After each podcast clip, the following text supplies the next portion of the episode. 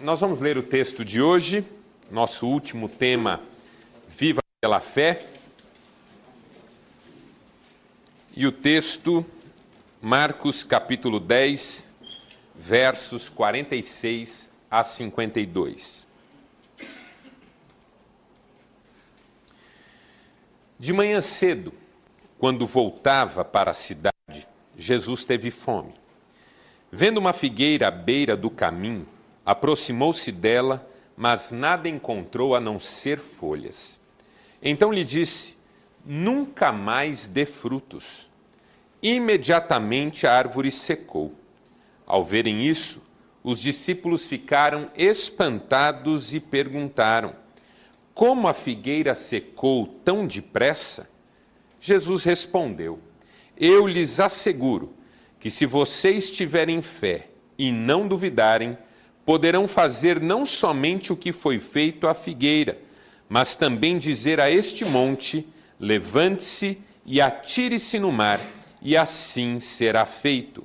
E tudo o que pedirem em oração, se crerem, vocês receberão. Graças a Deus.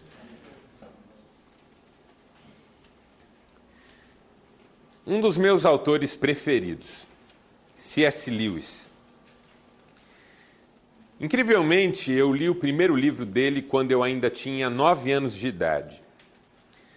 Um livro, num primeiro momento, dedicado a crianças, realmente. O livro se chama O Leão, a Feiticeira e o Guarda-Roupa.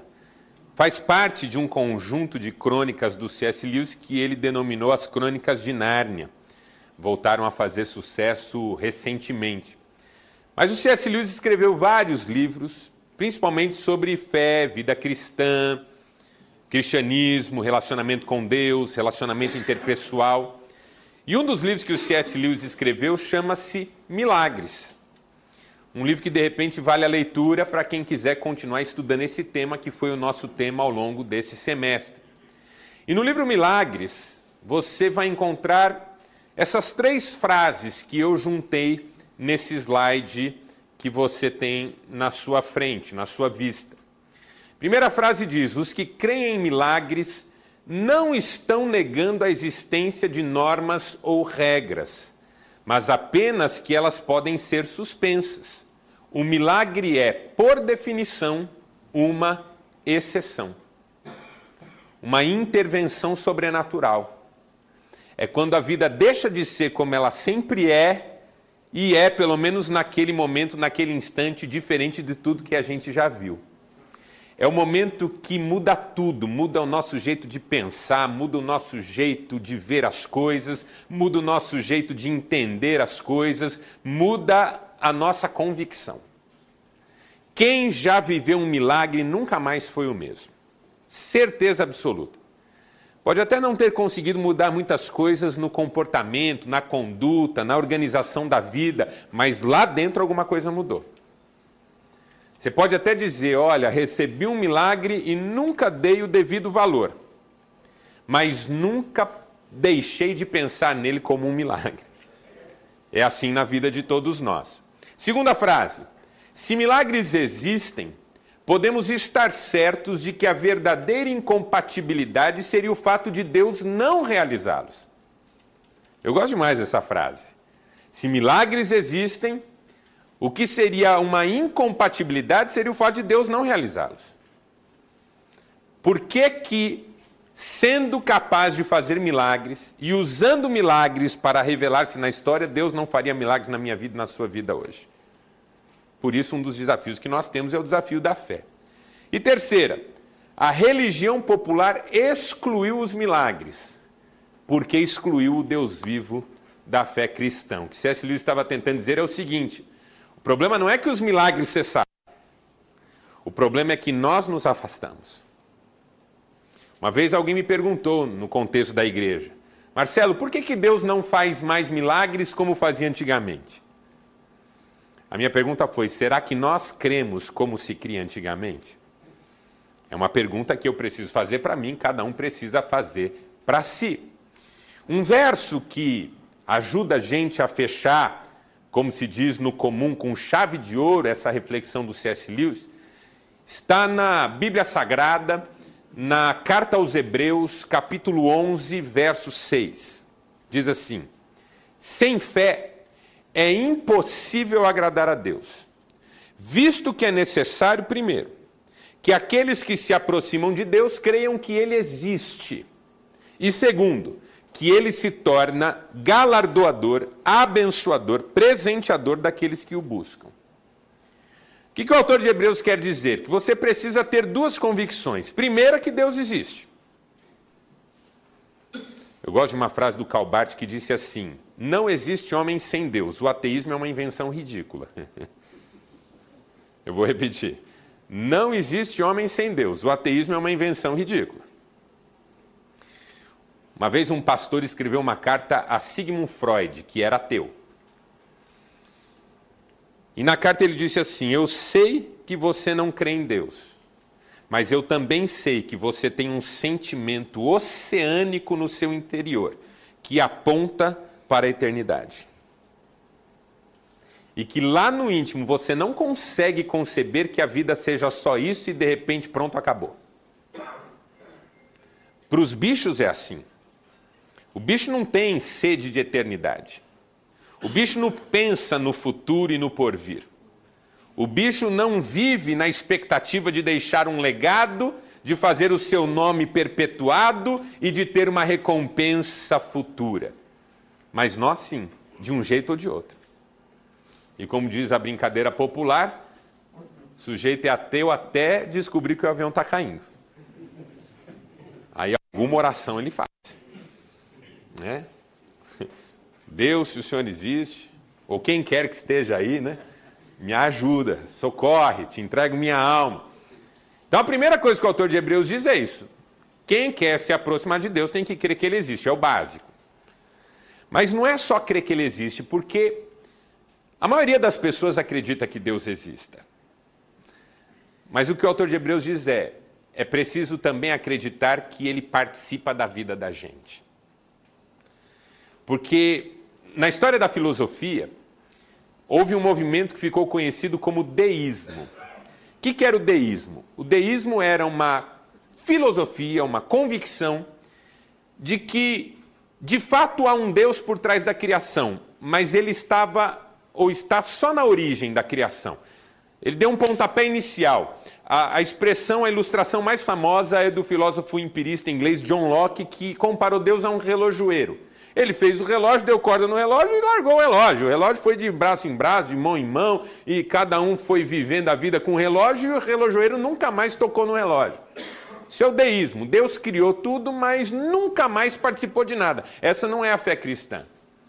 A fé cristã é Deus criou e participa. Você pode contar com Ele. Você pode deixá-lo intervir na sua vida, você pode crer que Ele é poderoso para fazer, como disse o apóstolo Paulo, infinitamente mais do que tudo que você pensa ou pede. Isso muda o jeito da gente viver a vida. Isso muda a nossa compreensão da vida. De repente eu descubro que tem um amigo que tem um parceiro, que tem alguém que me ouve quando nenhum dos meus amigos mais quer me ouvir porque eles já não sabem mais como me ajudar ou já não têm mais paciência comigo. De repente eu descubro que tem um ajudador, diferente das pessoas que até já me ajudaram no passado, mas não conseguem mais ou nem querem mais. De repente eu descubro que tem alguém para me aconselhar, com conselhos que são muito superiores àqueles que eu recebo quando recebo nos relacionamentos que eu tenho. É isso que o autor de Hebreus quer que você saiba, que Deus participa da vida, porque a base do milagre é essa, a convicção de que Deus interfere na vida. E a vida pode ser muito melhor. De certo modo, é isso que o texto que nós lemos sugere. Porque a vida que Jesus interfere nesse texto é de uma rotina, é de uma singeleza que chega a assustar. Diz o texto que nós lemos que Jesus estava caminhando com seus discípulos quando viu uma figueira e teve fome. Foi procurar figos, frutos, não encontrou, e aí amaldiçoou a figueira.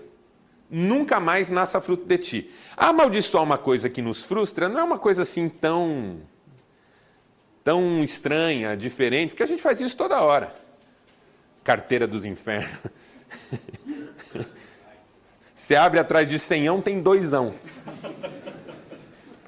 Oh, desgraça, né? Você amaldiçoa. A frustração é o é o, o, o, o contexto da, da, da maldição. Você abre a geladeira de noite, é, Pô, sem brincadeira, você vai, você vai, você levanta da cama à noite, vai até a cozinha, abre a geladeira. O que, que você quer encontrar lá? Pudim de leite condensado. Entendeu? Mas aí lá tem uma panelinha com feijão. Arroz, não, só o feijão. Não é? Frio. Água. Aí você fala, geladeira desgraçada.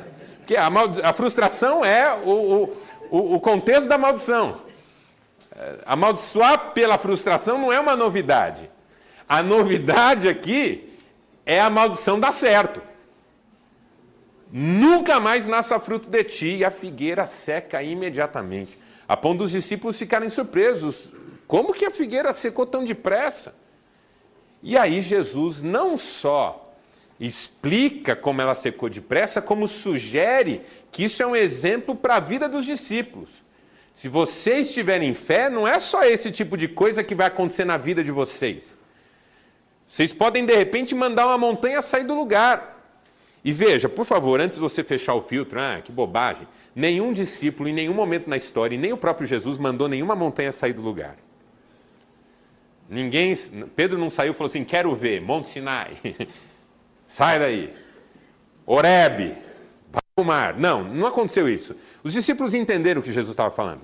Não há obstáculo que se mantenha no caminho de vocês. É isso que Jesus está dizendo. Se Jesus estivesse sendo literal, na sequência os discípulos iam exercitar literalmente essa orientação. Claro que para Deus não há impossíveis e ele pode de fato tirar uma montanha do lugar. Qualquer terremotozinho que ele mande ali, a montanha já era. Mas o que Jesus estava ensinando foi o que os discípulos entenderam. Se vocês tiverem fé, a vida de vocês vai ser revolucionada. Não haverá montanha no caminho de vocês que permaneça, porque a pior coisa do mundo quando você tem um caminho é encontrar uma montanha nele. Até na, nas nossas viagens é assim de carro. Quando a gente chega em região de serra, é a pior parte da viagem.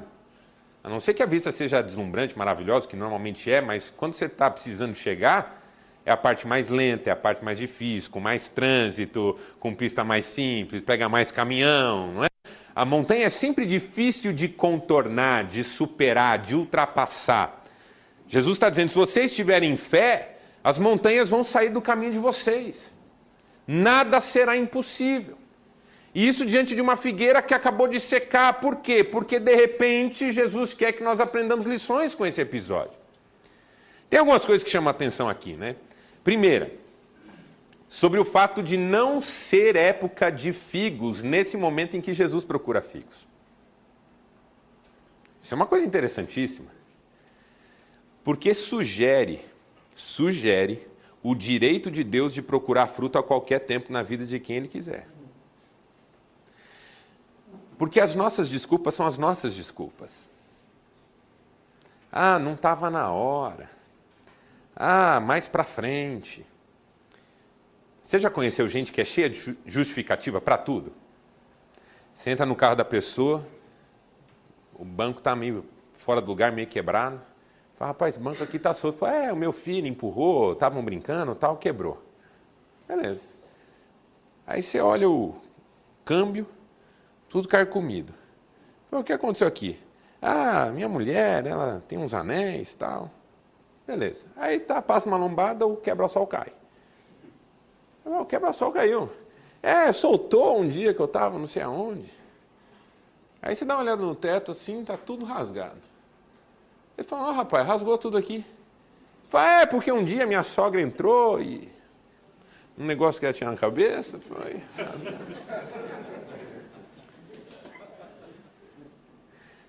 Estou brincando para dizer o seguinte: cada episódio, cada fato, cada detalhe pontual na vida da pessoa tem uma explicação. Mas o que você estranha é o conjunto. É igual aquele funcionário. Um dia ele chega atrasado porque a mãe passou mal e ele precisou socorrer. Outro dia ele chega atrasado porque o filho deu um probleminha e dá. Outro dia ele chega atrasado porque no caminho teve um acidentezinho. Outro dia ele chega atrasado. Cada atraso ele tem uma explicação, mas o que você começa a estranhar é o conjunto. Cara chega atrasado sempre. A justificativa é um câncer na vida da gente.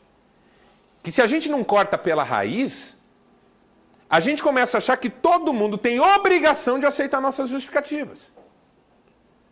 Você promete entregar um serviço para uma pessoa, não entrega, tem uma explicação. Aí é para entregar dois dias depois, não entrega, tem outra explicação. É para entregar três dias depois, não entrega, tem outra explicação. Na sua cabeça, a pessoa tem a obrigação de aceitar as explicações que você está dando. Na cabeça dela, foi a última vez que ela fez serviço com você. É o câncer da justificativa. Que Jesus está simbolizando nesse ato com a figueira. A figueira tem desculpa.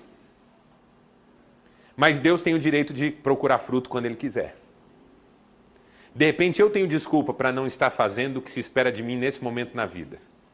Tenho desculpa para não estar cuidando bem da minha mulher, tenho desculpa para não estar dando tempo para os meus filhos, tenho desculpa para não estar fazendo bem para quem eu sei que precisa da minha ajuda nesse momento. Eu tenho uma série de desculpas, mas Deus tem direito de querer isso de mim nesse momento, apesar das minhas desculpas.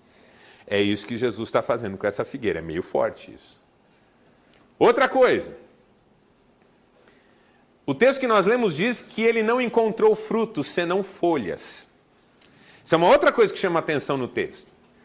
Por quê? Porque sinaliza que de repente a gente não tem muito fruto na vida porque faz uma escolha muito mais pelas aparências do que pela utilidade. Aqui tem uma, aqui tem uma, um conflito em pauta.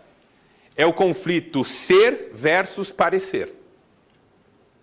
A nossa sociedade foi muito influenciada pela cultura greco-romana. Em Roma, por exemplo, tinha um ditado muito legal que dizia assim: Não basta você ser a mulher de César, você tem que parecer a mulher de César.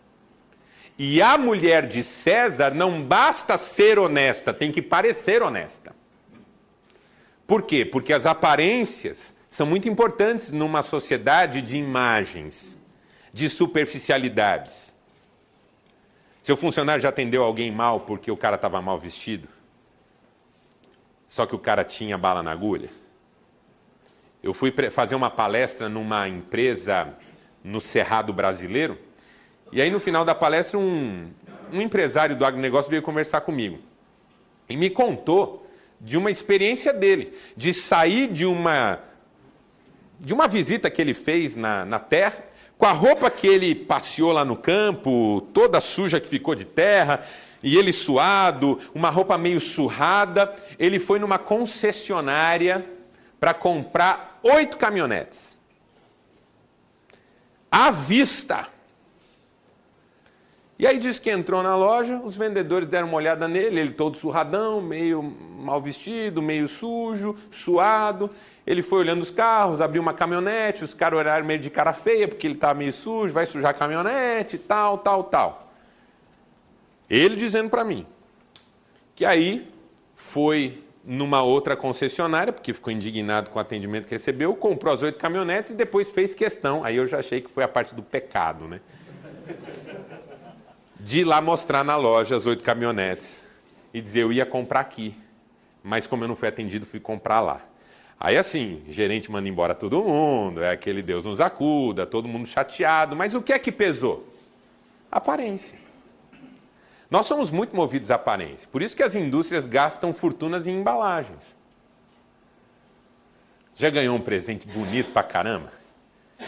Tem aquele membro da sua família meio gente, meio demônio, que quando vai dar um presente, põe uma caixinha pequena dentro de uma outra caixa, dentro de uma outra caixa, dentro de uma outra caixa, dentro de uma outra caixa. Aí você ganha a caixona e fala, nossa. Aí enquanto você abre, todo mundo fica rindo de você. Família, né? Família é tão querida. Tem horas que a gente agradece tanto a Deus pela família que a gente tem. A embalagem é interessante, mas o presente de fato às vezes não é. Embalagem parece que tem coisa legal lá, mas de repente não é o que pareceu que, que Jesus criticou nessa figueira?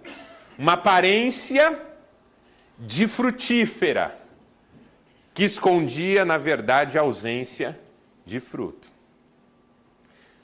Outra coisa, nunca mais nasça fruto de ti. Também me chama a atenção essa fala, por quê?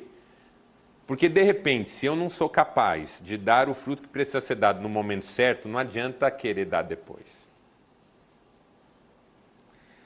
Sabe como a gente encaca o casamento, por exemplo? Na hora que tinha que ter falado o que precisava ter falado, não falou. Aí depois quer falar, mas já não é a mesma coisa. A, a fase de você chamar o seu filho junto e falar, filho, vem cá, é agora. Aí depois você vai tentar fazer, mas depois é mais difícil. O momento de você pôr ordem na casa é enquanto a casa não cai. Aí a casa cai, ah, vou pôr ordem na casa mas agora é tarde. Quer dizer, para Deus nada é impossível, nós estamos falando de milagres. Mas Jesus está nos ensinando uma lição. Se o fruto não estiver disponível a hora que ele for demandado, não adianta prometer para depois. Se eu não conseguir fazer o que eu tenho que fazer agora, não sei se depois vai ser suficiente. Então Jesus diz: nunca mais nasça fruto de ti. O que ele está dizendo? Já que você não me deu fruto quando eu precisei, também não quero que você nunca mais. É forte, eu sei que é forte, mas é Jesus que está falando. Então veja, é uma cena singela, um, um embate entre Jesus e uma árvore, mas que não é sobre árvores e figos. É sobre a vida. E sobre a necessidade da gente viver uma vida diferente. Viver uma vida pela fé.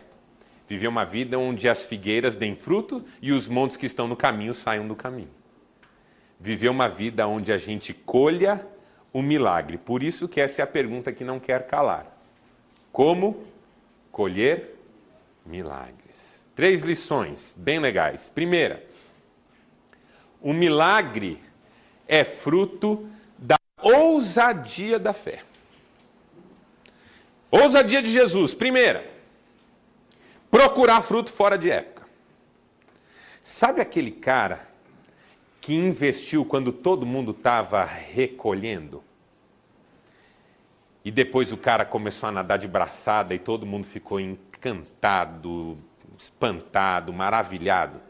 O cara foi ousado. Sabe aquele sujeito que continuou quando todo mundo desistiu? Sabe aquela pessoa que não se deixou abater pelas circunstâncias, mas enfrentou-as? Isso é ousadia. Jesus procurar um fruto quando não é época de fruto significa o seguinte: ele fez algo que ninguém faria. Talvez até algum discípulo tenha dito: mestre, mestre, mestre, está fora de época. Aí eu mostrando o relógio. Não era o caso. Mestre, está fora de época.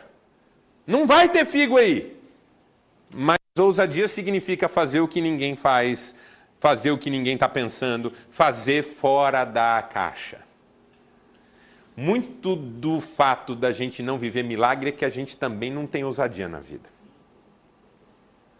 Sabe assim, a gente nunca fez nada no sentido de falar, Senhor, eu acredito que o Senhor vai fazer um milagre.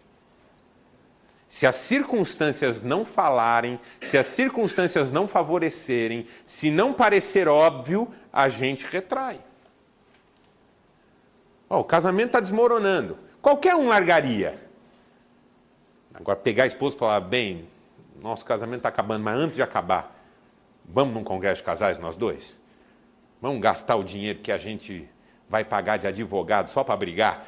para a gente ficar uma semana num lugar paradisíaco, ouvindo a palavra de Deus e fazendo tudo diferente na nossa vida? Vamos fazer um negócio louco? A gente só faz coisa louca para o mal. Vou beber até cair.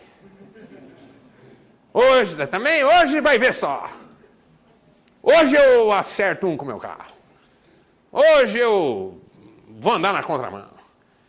Às vezes a gente é usado para idiotice, mas não é usado na fé. Porque não é a ousadia da loucura, é a ousadia da fé.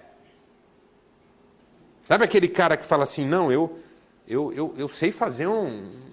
Eu, eu sei fazer um produto legal, eu vou, eu vou apostar nisso. Eu vou dar um passo de fé. Ah, mas não, eu vou crer. Agora, fé é uma questão de confiança em Deus, não é uma questão só de pensar e ser impulsivo. É uma questão de confiança. Só que a gente já não confia mais, então a gente retrai, a gente se intimida, a gente só faz loucura quando é para perder a estribeira, para xingar um, para brigar com outro, para romper com outro. Aí a gente é ousado, mas ousado para dar um passo de confiança, um passo de fé. É isso que Jesus está fazendo, procurar fruto fora de época. Ninguém está fazendo isso, ninguém acha que isso é possível, ninguém sã consciência, mas de repente eu creio que é isso que Deus tem para mim. Isso é ousadia. E assim, ó, é complicado, não dá para falar, mas sem ousadia, como é que eu vou ver milagre? Vou contar assim, com todo respeito, um milagre que eu vivi. Estava pastoreando uma igreja, e aí estávamos numa reunião do conselho, cuidando de assuntos administrativos, da comunidade, pastorais. Chega um recado uma jovem senhora da nossa igreja, casada, marido também membro da igreja, já tinha um filho, estava internada num dos hospitais da cidade, grávida da filha que estava para nascer em um mês ou dois, com uma infecção generalizada. Os médicos já tinham feito de tudo, nada resolveu, eles decidiram intervir, retirar a criança porque era perder a mãe e salvar o filho ou perder os dois. Marcaram a cirurgia para algumas horas na sequência daquele momento em que a notícia chegava. Eu estava numa sala, igreja grande, então tinha muita gente no conselho, nós estávamos em quase 20 pessoas. Eu estava presidindo a reunião e me veio uma convicção muito forte de que eu tinha que ir lá no hospital. Eu disse, irmãos, eu não posso continuar a reunião com vocês, eu preciso ir no hospital, eu não posso ficar pensando nessa notícia que nós acabamos de receber. Tem uma irmã nossa lá morrendo, estava com um filho para nascer, os médicos já desistiram dela, vão tentar salvar a criança, eu preciso correr lá.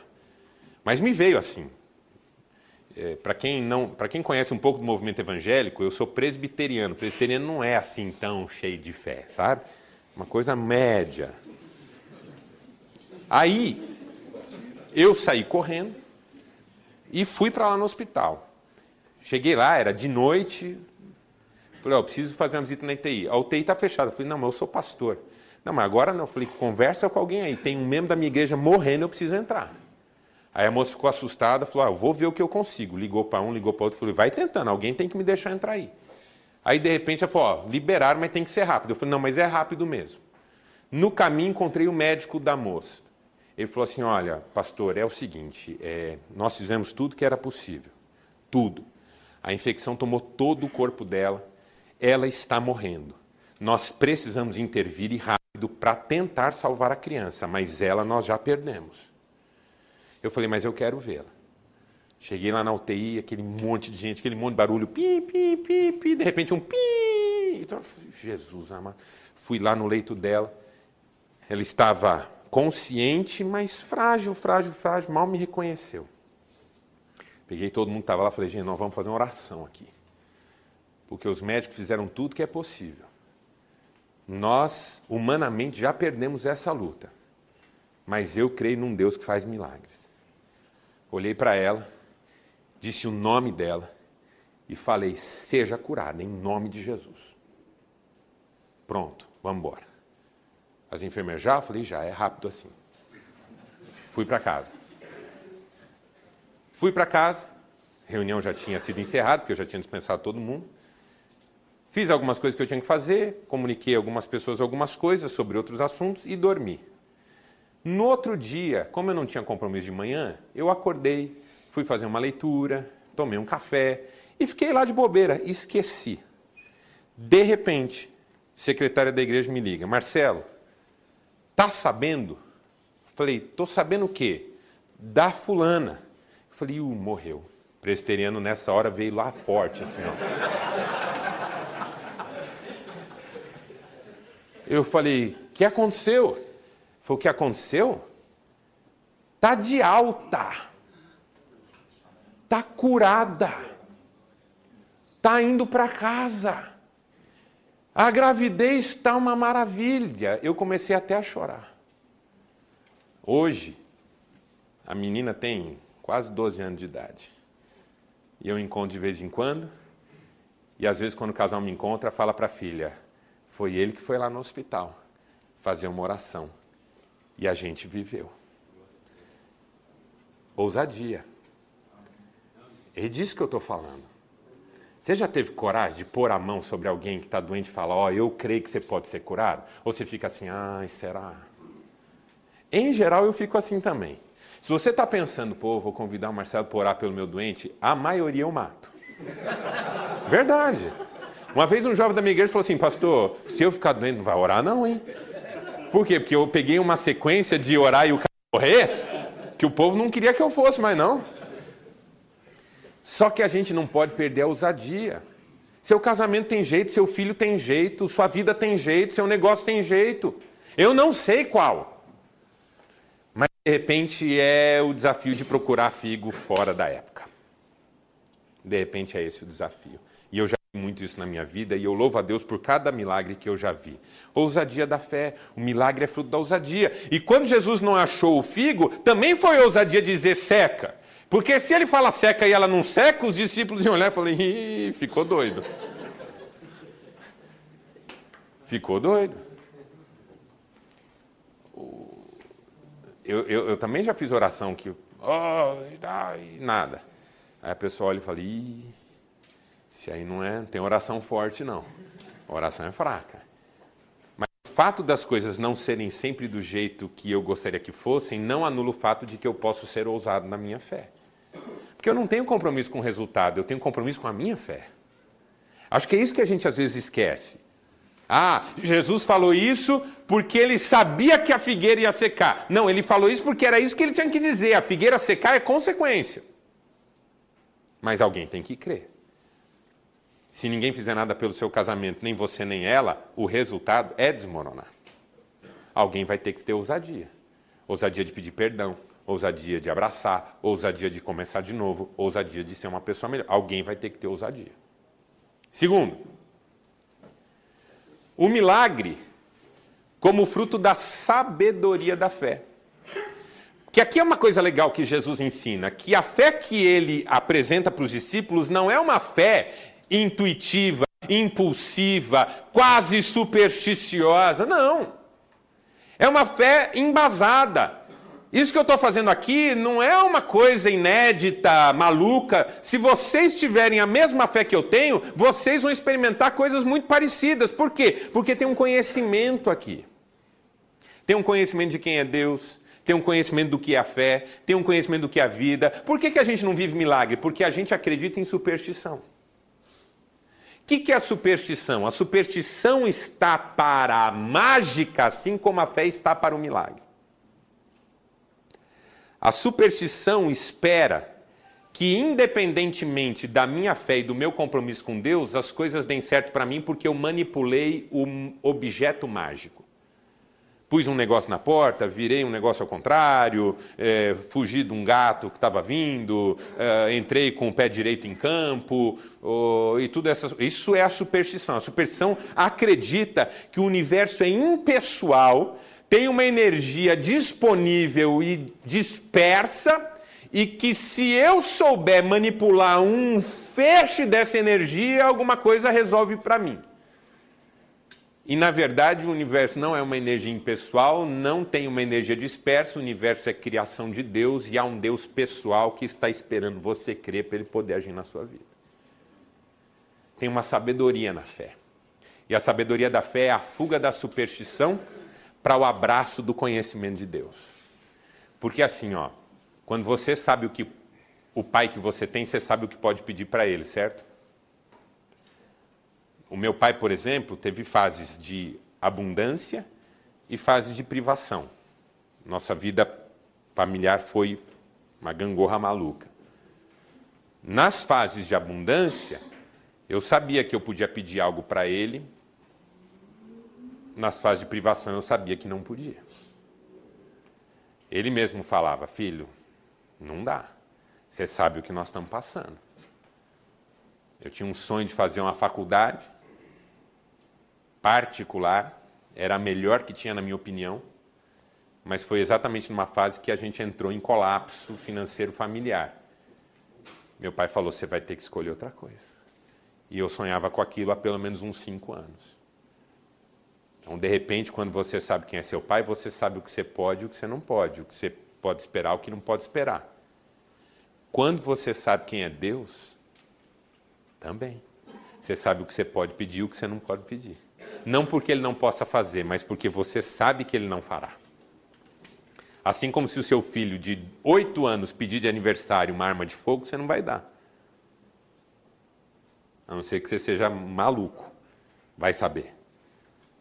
O que você quer de aniversário, filho? Ah, eu quero um fuzil. Para quê? Para eu levar na escola. Para quê? Para uns caras que fazem bullying comigo. Você não vai dar. A Bíblia diz que Deus é como um pai que sabe dar boas dádivas. Tem coisa que ele dá, tem coisa que ele não dá, mas a sabedoria da fé sabe o que pedir. Sabe o que pedir. Então, se vocês tiverem fé, vocês vão dizer para o monte: vai daqui para o mar, e ele vai. Desde que isso seja uma expressão da sabedoria, não do capricho. Tem um teólogo da igreja cristã chamado João Calvino que diz assim: não adianta, você não vai extorquir de Deus por maestria aquilo que ele não vai te dar pela sua soberana vontade. Não vai rolar. Deus não é um pai que nem a gente, que fala que não vai dar, mas depois dá porque fica meio culpado de não ter dado um monte de coisa no processo. Deus cuida muito bem de nós, ele só dá aquilo que realmente é bom para nós. O duro é que a gente nem sempre sabe o que é. E o que a gente acha que é bom para nós, geralmente a gente acha que Deus tem que aceitar que é o melhor. Mas Ele sabe o que é melhor para nós. E terceiro, o milagre como fruto da oração da fé. Porque aí Jesus completa dizendo: tudo que vocês pedirem em oração, crendo, receberão. Eu não vou nem entrar aqui no fato de que a gente ora muito pouco. Mas o que Jesus está dizendo é o seguinte: quantos de nós não vivemos a distância entre o ideal e o real no relacionamento com Deus? Tipo, bem que Deus podia me ajudar agora. Bem que Deus podia fazer alguma coisa nessa situação. Bem que Deus podia curar essa pessoa. Bem que Deus podia. Eu estou pensando. Aí eu pergunto, ok, bem que Deus podia fazer, mas você pediu isso para ele? Não. Ah, é igual falar assim, bem que a fulaninha podia namorar comigo, né? Você falou com ela, ah, eu tenho vergonha. Então eu sinto dizer que a fulaninha não vai namorar você. Se você não se comunicar, como é que você vai se relacionar? Se você não fala com Deus, como é que você vai experimentar o agir de Deus na sua vida? Fica essa distância entre o bem que. Porque tem gente que fala isso para mim, Marcelo, eu queria acreditar. Eu queria acreditar. Queria mesmo. Mas eu não consigo. Mas você já orou sobre isso? Já ajoelhou do lado da sua cama e falou: Deus, eu não vou levantar daqui tão cedo, até que eu sinta que o Senhor está me ouvindo.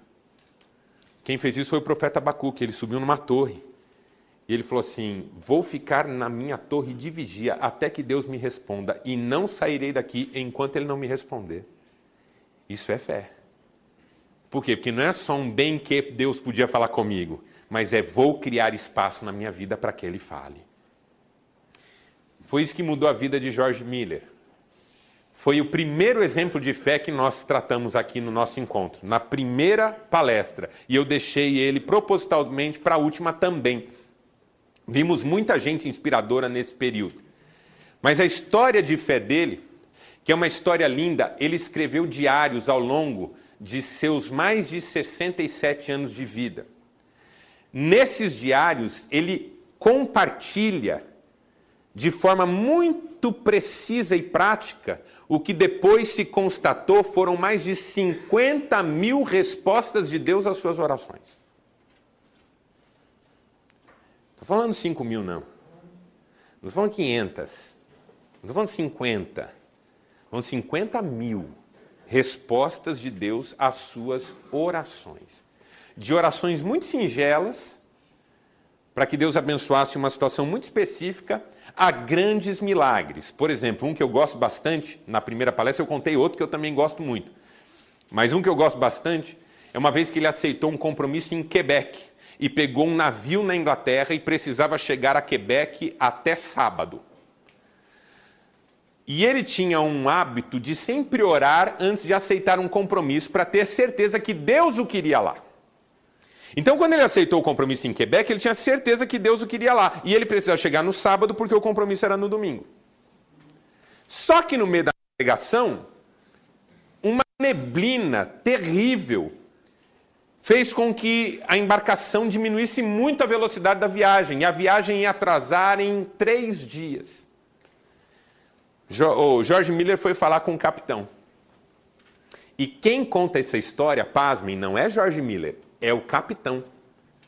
Porque anos depois, um pregador, anos depois da morte de George Miller, um pregador estava pregando numa igreja e o capitão foi se apresentar e dizer: Conheci George Miller pessoalmente. E no dia que eu conheci, aconteceu isso e contou a história. Diz que George Miller entrou na cabine de comando do navio e disse assim: Eu queria saber se nós vamos conseguir chegar sábado na, em Quebec. O capitão olhou para ele e disse assim: impossível. Ele falou, por quê? Ele falou, porque a neblina está muito densa, nós tivemos que diminuir muito a velocidade, e na velocidade que nós estamos vai demorar pelo menos uns três dias a mais. Jorge Miller falou assim: há 50 anos eu sirvo a Deus e eu nunca me atrasei para um compromisso que ele tenha mandado eu aceitar. Nós precisamos chegar em dia. O capitão disse: é impossível, essa neblina não vai passar tão cedo. A meteorologia já disse que essa neblina vai ficar dias no nosso caminho. Aí o Jorge Miller olhou para ele e falou assim: então, capitão, nós vamos fazer o seguinte: nós vamos orar para que essa neblina saia da nossa frente, porque eu preciso chegar no sábado. Aí o capitão ficou meio assustado, pensando, ele contando, pensando de que, de que hospício esse louco saiu. E o Jorge Miller falou assim: Podemos orar, capitão? Podemos nos ajoelhar? Aí diz que os dois se ajoelharam e o capitão, na sua narrativa diz assim: que George Miller fez uma oração como uma criança de oito anos. Nem parecia aquele homem já maduro, experiente na frente dele. Na oração ele disse alguma coisa assim: Senhor, preciso estar sábado em Quebec, o senhor sabe disso. Então, por favor, tira a neblina no caminho. Em nome de Jesus, amém. Aí, no que o capitão quis orar também, Jorge Miller pôs a mão no braço dele e falou assim: Capitão, não precisa orar, não. O capitão falou, por quê? Falou, primeiro porque o senhor não acredita. E segundo porque eu já orei. E agora pode ir lá fora que a neblina já foi embora. E diz o capitão no seu relato, ele saiu e não havia neblina. E eles chegaram em Quebec no sábado à tarde. Que coisa extraordinária. Ah, mas será que isso é possível mesmo?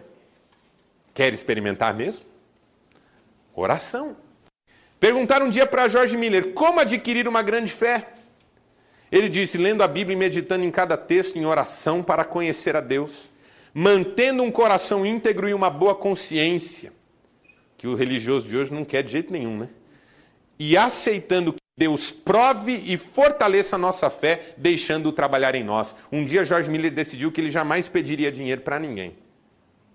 Ele cuidou de 20 mil crianças em orfanatos ao longo de sua história ministerial. 20 mil crianças ele usou ao longo de sua vida em dinheiro no século XIX algo em torno de 20 milhões de dólares. Esse dinheiro convertido para valores de hoje é uma fábula. Sem nunca pedir um centavo para ninguém, porque um dia ele creu que se ele estava fazendo o que Deus mandava, Deus ia suprir. Uma senhora um dia perguntou para ele: O senhor está precisando de dinheiro? O senhor Jorge Miller disse assim: eu não estou autorizado a falar com ninguém sobre as minhas necessidades, exceto com Deus. Ela falou: então eu vou falar o que Deus falou para mim, para eu te dar esse valor. E era o valor que ele precisava para aquele dia, para pagar as contas que já estavam naquele dia definidas. Esse homem é um exemplo de fé. De uma fé que experimentou 50 mil respostas de oração ao longo de sua vida. Às vezes a gente só está precisando de uma para nossa fé se reforçar, se renovar e revolucionar a nossa vida. É a nossa inspiração da semana. Desafio: pense em como pode ser maravilhoso viver pela fé. O profeta Abacuque escreveu: O meu justo viverá pela fé. Então, viva pela fé e colha milagres porque a gente ficou um semestre inteiro falando sobre milagres. O meu desejo é que você viva milagres na presença de Deus e tenha a sua vida revolucionada em nome de Jesus. Amém? Vamos ficar em pé e vamos orar? E eu quero agradecer pela vida de um irmão muito querido, que é sócio já do Homens com Propósito, Carlinho, que está aqui fazendo aniversário hoje. Nós vamos orar agradecendo a Deus pela vida dele. Agradecer pelo semestre. Tem mais algum aniversariante hoje? Ninguém mais? Exclusividade, então, irmão. A sogra fazendo aniversário? tá, vamos pedir a Deus algo por ela. Agradecer por esse semestre, agradecer pelo recesso que teremos agora, por você, pela sua família, visitantes, sejam muito bem-vindos. Pessoal que nos acompanhou, a gente tem alguma informação sobre quem nos acompanhou aí, pessoal do suporte? 35 lá em Chapadão? Maravilha.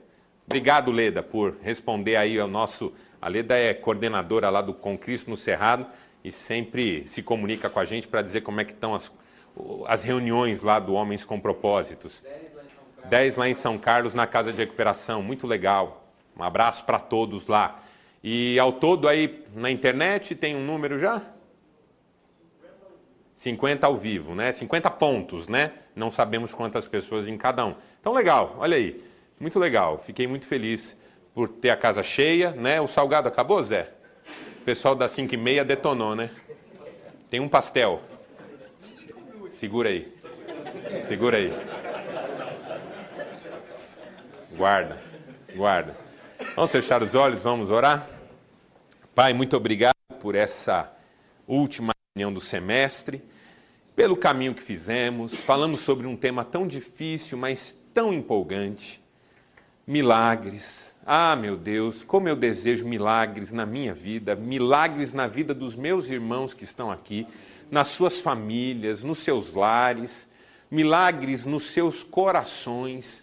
O maior milagre de todos, que é a nossa salvação o nosso nome escrito no teu livro pelos méritos de Jesus Cristo. Oh Deus, abençoa-nos, despede-nos agora com alegria, traz-nos de volta no retorno das nossas reuniões, abençoa todos os que nos acompanham ao vivo, que seja um restante de semana abençoado para todos. Obrigado pela vida do Carlos, por mais um ano que o Senhor lhe concedeu, dá-lhe sempre saúde, sabedoria, fé, discernimento, provisão nós oramos assim por todos que aqui estão, em nome de Jesus. Amém e amém. Deus abençoe. Até, Até dia 7 de agosto. Estaremos juntos, se Deus quiser. Um abraço.